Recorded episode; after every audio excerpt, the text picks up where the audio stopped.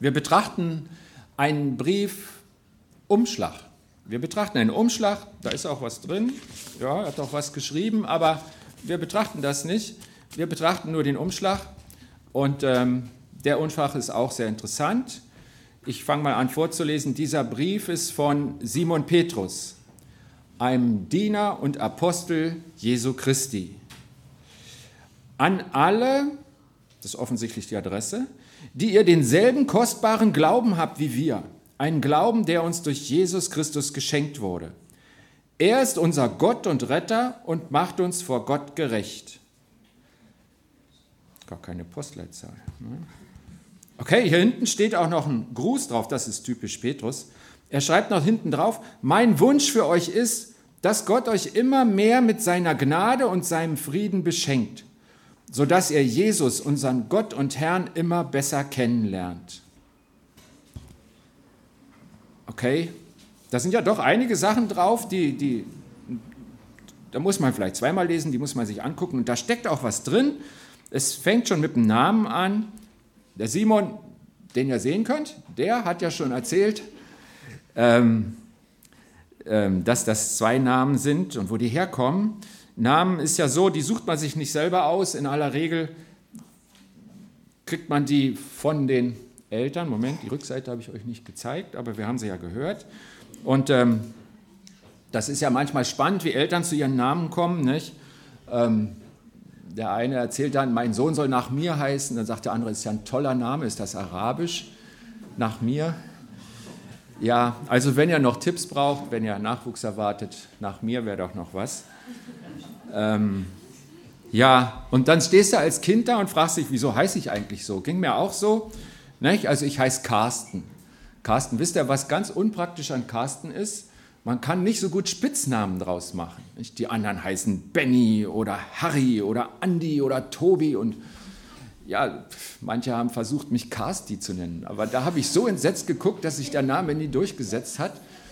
Und dann dachte ich mir, wieso heißt du Carsten? Dann wurde es noch schwieriger, als ich nach Frankreich ging. Da habe ich ein Jahr gewohnt. Und äh, dann ähm, ist der Name einfach nicht auszusprechen für Franzosen. Ähm, einer hat dann versucht, mich Charleston zu nennen. Und ähm, okay. Und die Wende kam erst, als ich zum Glauben fand, weil ich rausgekriegt habe, dass mein Name plattdeutsch ist, nordisch und eigentlich Christian heißt. Und es kommt vom griechischen Christianos, das ist praktisch ein Anhänger von Christi. Und das ist mein Name von Geburt an. Das heißt, ich war 24, als ich zum Glauben kam, aber über meinem Leben stand von Anfang an, das ist ein Anhänger Christi. Und seitdem finde ich meinen Namen klasse. Weil ich dachte, wie konnten das meine Eltern wissen? Das ist total gut. Genau. Also der Name, wie war denn das bei Simon Petrus? Simon Petrus. Simon heißt der von Gott erhörte und Petrus heißt Fels. Der von Gott erhörte wird zum Fels. Ich kann ja mal vorlesen, wie das passiert ist. Kann man in Matthäus 16 nachlesen. Es war so das Gespräch unter den Jüngern. Wer sagen denn die Leute, wer ich bin? fragt Jesus sie. Und dann erzählen sie ihm, die denken, du bist Prophet. Andere sagen anderes und so. Und dann fragt er, und was meint ihr, wer ich bin? Und Simon Petrus antwortet, du bist der Christus, der Sohn des lebendigen Gottes. Und da antwortet ihm Jesus, glücklich bist du, Simon, Sohn des Johannes. Denn das hat dir mein Vater im Himmel offenbart. Von einem Menschen konntest du das nicht haben. Von nun an sollst du Petrus heißen. Auf diesen Felsen will ich meine Gemeinde bauen und alle Macht der Hölle können ihr nichts anhaben. Und ich denke, unter dem Namen Petrus ist er eigentlich noch bekannter geworden als unter dem Namen Simons, wie er von Anfang an geheißen hat. Simon ist ja auch ein schöner Name. Ähm, die Bedeutung könnte in die Vergangenheit weisen. Die Eltern waren vielleicht glücklich und sagen, Gott hat uns unseren Wunsch erhört und uns einen kleinen Simon geschenkt. Es könnte auch heißen, dass sie nach vorne gucken und sagen, Simon, also das heißt ja, der von Gott erhörte, das soll der sein, der von Gott erhört ist, dessen Gebete erhört werden. Also in dem Namen steckt eigentlich schon ein tolles Programm für, für ein Leben. Und äh, vielleicht hat Simon dann auch selber gebetet, Herr, mache was Besonderes aus meinem Leben. Ich will nicht ein Leben lang Fischer sein, das ist so wenig. Ich ziehe die Fische aus dem Wasser, mach sie tot und dann haben wir was zu essen, dann muss ich wieder raus paddeln. Gibt es da nicht noch mehr? Vielleicht kennst du solche Situationen, wo du sagst, Gott, mach doch was aus meinem Leben. Was ich hier habe, das ist, das ist mir nicht genug. Ich habe Durst nach mehr. Was ist dein Wunsch an Gott? Was soll Gott aus deinem Leben machen? Der neue Name von Simon Petrus weist nach vorne. Du bist Petrus, das Fundament meiner Gemeinde. Nicht jeder in der Bibel bekam ja einen neuen Namen. Wichtig ist nicht das Rufmittel, sondern die Identität, was dahinter steckt. Jeder bekommt von Gott eine neue Identität. Nicht mehr ich lebe, sondern Christus lebt in mir. So hat es einer der ersten Anhänger Christi, Christianus, für sich formuliert, der Paulus. Was ist dein neuer Name? Hast du im Glauben an Jesus eine neue Identität? Kennst du deinen Auftrag, deine Bestimmung? Ich gebe mal ein paar Beispiele für Identitäten in Christus. Das ist eine ganz berühmte Liste, die heißt Seligpreisung, steht dann am Anfang der Bergpredigt Matthäus 5. Selig sind die geistlich Armen, denn ihnen gehört das Himmelreich. Selig sind die da Leid tragen, denn sie sollen getröstet werden. Selig sind die Sanftmütigen, denn sie werden das Erdreich besitzen. Selig sind die da hungert und dürstet nach der Gerechtigkeit, denn sie sollen satt werden. Selig sind die Barmherzigen, denn sie werden Barmherzigkeit erlangen. Selig sind die reinen Herzens sind, denn sie werden Gott schauen. Selig sind die Friedensstifter, denn sie werden Gottes Kinder heißen. Selig sind die um der Gerechtigkeit willen verfolgt werden, denn ihrer ist das Himmelreich. Eine Liste. Und ich sage euch was, jedem dieser Typen, Identitäten, würde ich gern begegnen. Stellt euch mal vor, ihr begegnet einem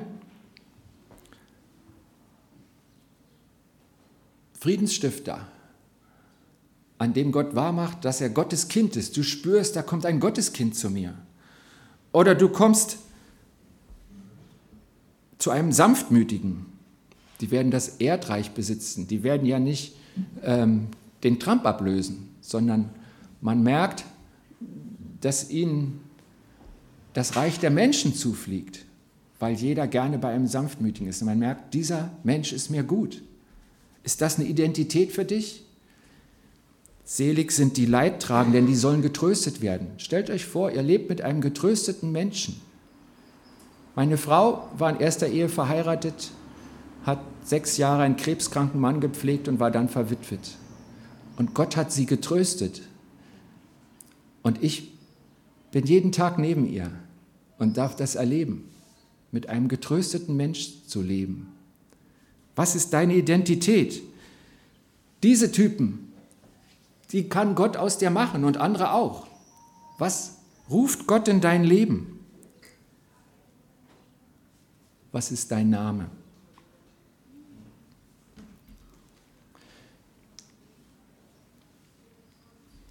Petrus stellt sich hier näher vor und sagt, ich bin übrigens auch noch Diener Jesu Christi.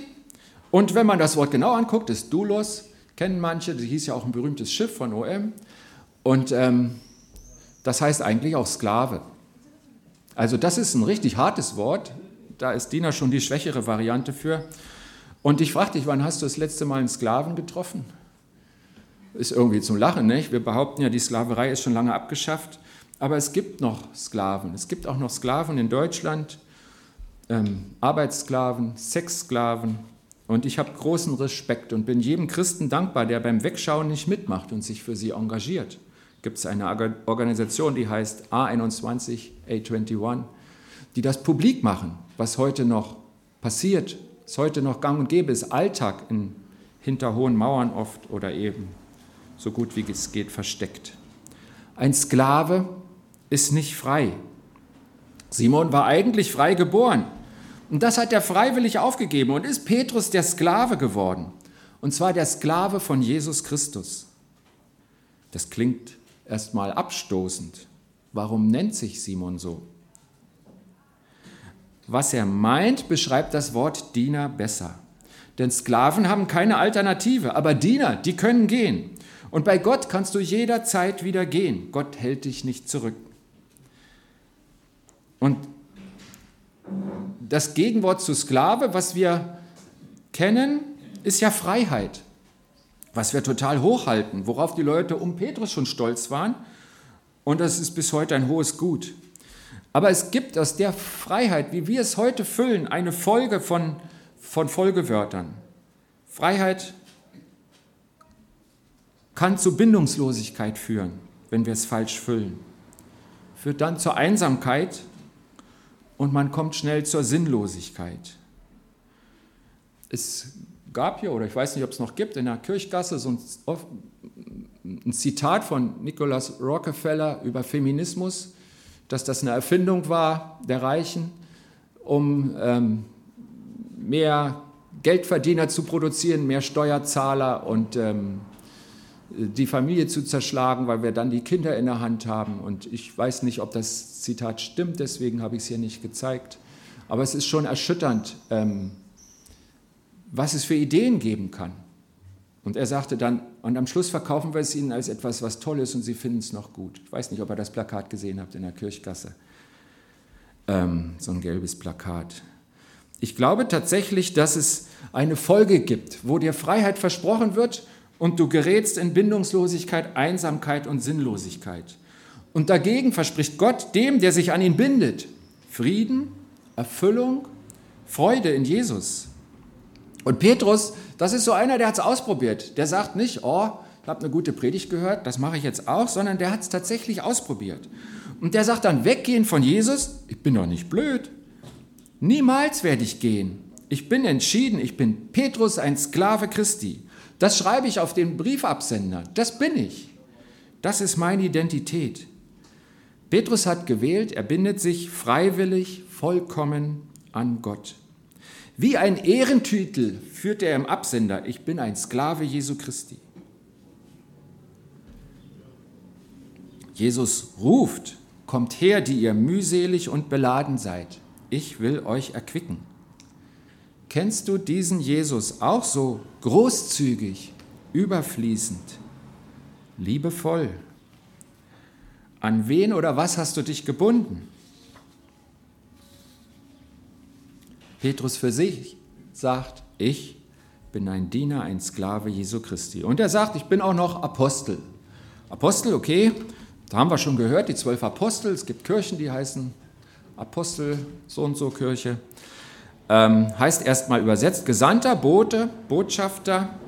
Petrus ein Gesandter von Jesus. Petrus war einer der zwölf Apostel und damit eine einmalige, besondere Truppe, um das Reich Gottes zu gründen, das aus lauter Menschen besteht, die an Jesus glauben. Aber sie waren nicht die einzigen Apostel, Gesandten. In der Bibel werden ein paar aufgezählt und wenn man genauer hinguckt, merkt man, das betrifft jeden Christen. Wie schreibt Paulus mal an die Korinther, unverkennbar seid ihr ein Brief Christi, ausgefertigt durch unseren Dienst, geschrieben, nicht mit Tinte, sondern mit dem Geist des lebendigen Gottes, nicht auf Tafeln aus Stein, sondern wie auf Tafeln in Herzen von Fleisch. Ihr seid ein Brief Christi, Gott schreibt durch seinen Geist eine super gute Botschaft in mein Herz. Hast du das schon gemerkt? Ist diese Botschaft in deinem Herzen fest eingeschrieben? Und im selben Brief schreibt er später, so sind wir nun Botschafter an Christi Stadt. Denn Gott ermahnt durch uns, so bitten wir nun an Christi Stadt, lasst euch versöhnen mit Gott. Wir sind alle Apostel in diesem Sinne. Gott ist in mir, damit ich ihn lobe und anbete, damit ich die gute Botschaft von Jesus weitersage und damit ich das Ziel der Ewigkeit bei ihm erreiche. Petrus sagt, ich bin ein Botschafter Christi. Das ist meine Identität. Und ich, in welchem Auftrag bin ich unterwegs? Welche Botschaft vermittel ich anderen Menschen? Lauter spricht ja oft die nonverbale Botschaft. Nicht? Aber bin ich ein Brief? Bin ich ein Botschafter? Was kommt an, wenn man mir begegnet? Petrus sagt, ich bin gebunden an Jesus Christus und bin sein Gesandter. Das ist meine Identität. Jetzt wisst ihr, von dem dieser Brief kommt. Und dann geht er weiter in die, in die Anrede.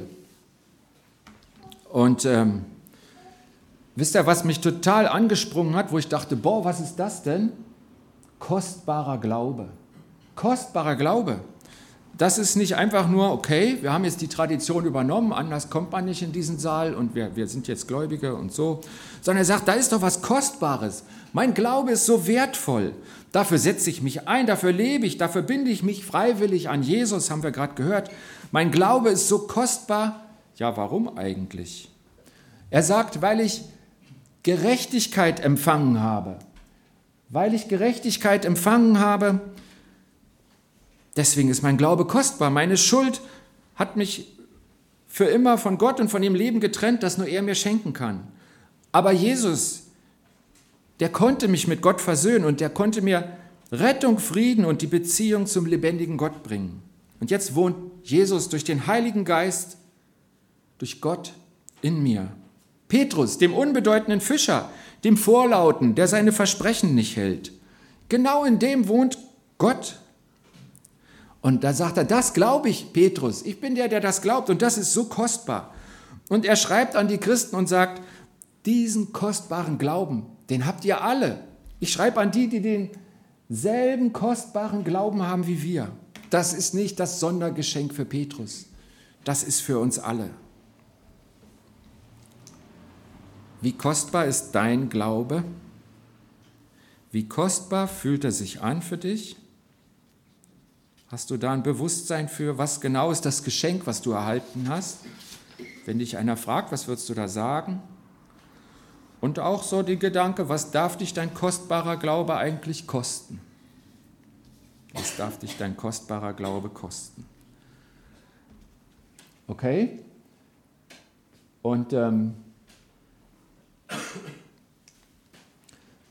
dann ist hier noch was geschenkt. In vielen Übersetzungen steht hier empfangen. Es ist ja so mit dem Glauben, wenn du glaubst, dann ist das gut für dich. Das ist gut zu glauben. Aber die Frage ist auch wichtig, wie bist du denn zu deinem Glauben gekommen? Wie bist du eigentlich zu deinem Glauben gekommen? Hast du ihn dir verdient? Hast du irgendetwas in der Beziehung zu Gott verdient? Und bist du jetzt im Moment, in dieser Woche, in der nächsten dabei, dir etwas vor Gott zu verdienen? du armer Mensch. Das kannst du nicht. Lass es sein. Gib es auf. Mach es stattdessen wie Petrus. Empfange alles von Gott. Lass es dir schenken, was Gott für dich bereitet hat. Dein Glauben, deine Rettung, deine Gerechtigkeit vor ihm, seine Liebe zu dir, dein Leben dieses kostbare Leben. Lass es dir schenken. Du brauchst es dir nicht zu verdienen. Du kannst es auch nicht. Aber er will es dir schenken. Hast du deinen Glauben empfangen? Ist es ein Geschenk oder verdienst du es dir? Dann hör damit auf, wie Petrus. Dann kommt hier noch eine Sache. Wir drehen den Briefumschlag um. Wir gucken auf die Rückseite da kommt irgendwie was im Paket, Gnade und Frieden. Und Gnade ist für mich sowieso so ein Paketwort. Ähm, wir empfangen Gnade und Frieden und erhalten das ganze Paket Gottes. Und Gott sagt, sagt ja zum ganzen Paket, Bezahlung meiner Schuld, das ist Gnade. Dass Gott in Christus meine Schuld bezahlt, das ist Gnade, das ist ein Geschenk, das ist unverdient, das ist Gnade. Versöhnung mit Gott, das ist Gnade. Erfüllung mit ihm, dem Heiligen Geist. Das kannst du nicht kaufen, das ist Gnade. Nicht mehr bindungslos leben, sondern als freiwilliger Diener an Jesus kleben. Sagst du zu dem ganzen Paket ja? Wir haben ja immer mehr Postboten in der Gemeinde, nicht? also jedenfalls zeitweilig. Und ähm, frage ich jetzt mal die Experten unter euch, ihr stellt jemand ein Paket zu, ja? Er kommt so, der macht auf, endlich, die brauchen immer ewig bis zur Tür, nicht? Und dann ähm, dann sagst du, hier ist ein Paket für Sie, ich guck da drauf. Okay, das ist ja von meinem Onkel in Amerika. Sagt er, einen Moment, einen Moment, bleiben Sie mal hier, Moment, Moment. Ähm, ich, Moment, ja. Und dann machst du auf. Also der, der Empfänger macht dann auf, du stehst dann da als Postbote. Ja. Ein Moment, ein Moment, es geht ganz schnell. Was von meinem Onkel in Amerika. Aha. Was ist das? Moment, ich hab's gleich. Eine Lupe. Ha? Ja. Was ist das? Ein Buch? Buch? Ah, eine Uhr. Passen Sie auf. Die Uhr nehme ich, den Rest nehmen Sie wieder mit. Was würdet ihr sagen? So? Machen die das alle so? Geht das? Das geht nicht, ne? Das geht nicht. Und so ist es auch mit dem Paket bei Gott. Das, ähm, Moment, ich habe euch das Paket hier auch mal hingetan. Versuchst du bei Gott nur einzelne Dinge rauszunehmen? Vielleicht seinen Segen? Vielleicht die Gesundheit? Vielleicht die Familie? In der Gnade steckt das ganze Paket. Alles, was Gott in Jesus für dich getan hat. Alles, was er über dein Leben sagt und alles, was zum neuen Leben in ihm gehört. Alles aus Gnaden. Und Gott verschenkt immer ganze Pakete. Deshalb breite deine Arme aus. Höre auf mit dem Aussortieren und nimm alles an, was Gott dir gibt. Vertraue ihm völlig. Sag Ja zu Gottes Wegen. Und dass du dich als sein Diener an ihn binden kannst, so wie Petrus, das ist auch Gnade. Denn Gott hat dich und mich nicht nötig. Er hat uns nicht nötig. Er würde alles, was er will, auch ohne uns erreichen. Aber aus Gnade sagt er, komm, ich baue mein Reich mit dir. Du wirst angelernt. Ich habe Geduld mit dir. Du wirst immer unter meiner Pflege wachsen. Gnade und Frieden wachsen in dir, wenn du dich an mich bindest. Das ganze Paket. Ein Wort habe ich noch. Kennenlernen. Erkennen steht hier. Gestern mein Schwager hier eine Andacht gehalten und hat gesagt, erkennen, das bezieht sich nicht aufs Wissen, sondern auf Beziehung. Griechisch Epignosis steckt das Wort Gnosis drin, durch und durch erkennen. Das Verb steht in einem Bericht, wo eine Frau eine Blutkrankheit hat und nachdem sie Jesus berührt hat, spürt sie, sie erkannte, da steht das Wort, dass sie geheilt worden war. Diese Erkenntnis betrifft nicht den Verstand, nicht das, was man sehen kann, sondern etwas, was in ihr passiert und was sie spüren kann. Es steht in der Bibel auch an Stellen, wenn, sie, wenn Mann und Frau miteinander schlafen. Adam erkannte seine Frau Eva und sie wurde schwanger. Ich verschwelze so sehr mit der anderen Person, dass neues Leben entsteht.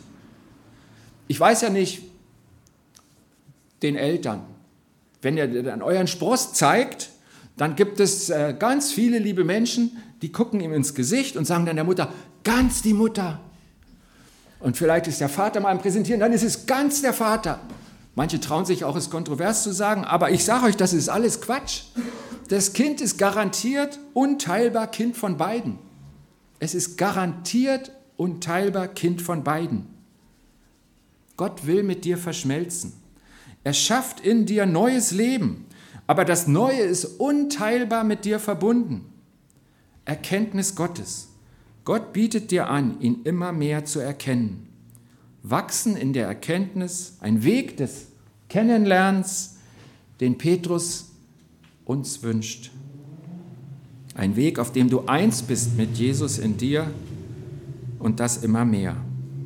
Wie bittet Jesus kurz vor seiner Festnahme und redet zum Vater, ich bitte nicht nur für diese hier, die zwölf Jünger, sondern für alle, die durch ihr Wort an mich glauben, für uns. Alle sollen eins sein, wie du Vater in mir bist und ich in dir bin, so sollen auch sie in uns sein, damit die Welt glaubt, dass du mich gesandt hast.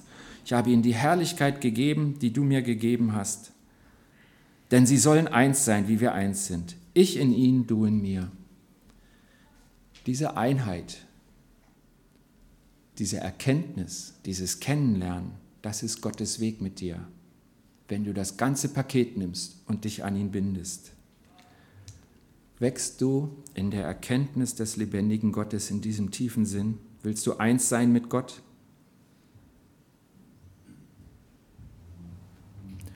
Man könnte jetzt den Petrusbrief lesen, da stehen tolle Sachen drin. Aber wir nehmen mal das mit als Einladung Gottes an uns alle. Ich bete.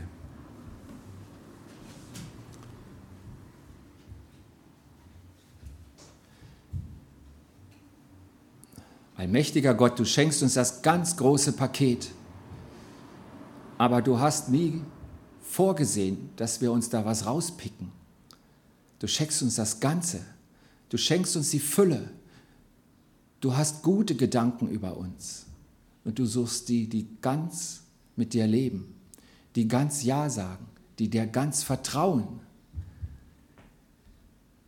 die sich an dich binden und sich die Identität geben lassen, die du für sie bereitet hast, die zu ihnen passt, mit der sie gesegnet sind, mit der sie zum Segen werden für andere. Und Herr, ich bitte dich darum, dass du uns die Herzen anrührst, dass wir das wollen und dass wir auf diesem Weg unterwegs sind. Dazu segne uns doch. Amen.